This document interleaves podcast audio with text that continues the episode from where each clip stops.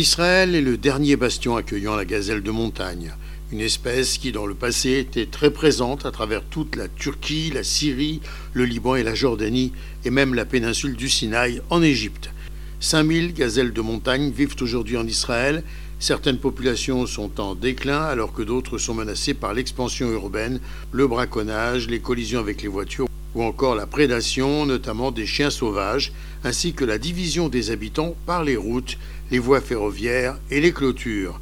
Ces gazelles de montagne figurent sur la liste des espèces en péril de l'Union internationale pour la conservation de la nature.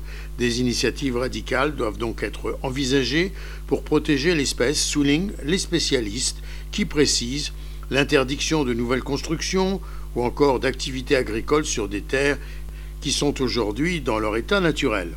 Le réexamen également des subventions qui encouragent la croissance de la population.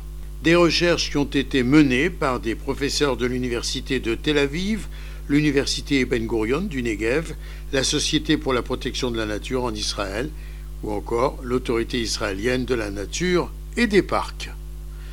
Gérard Benamou de Tel Aviv pour RCJ.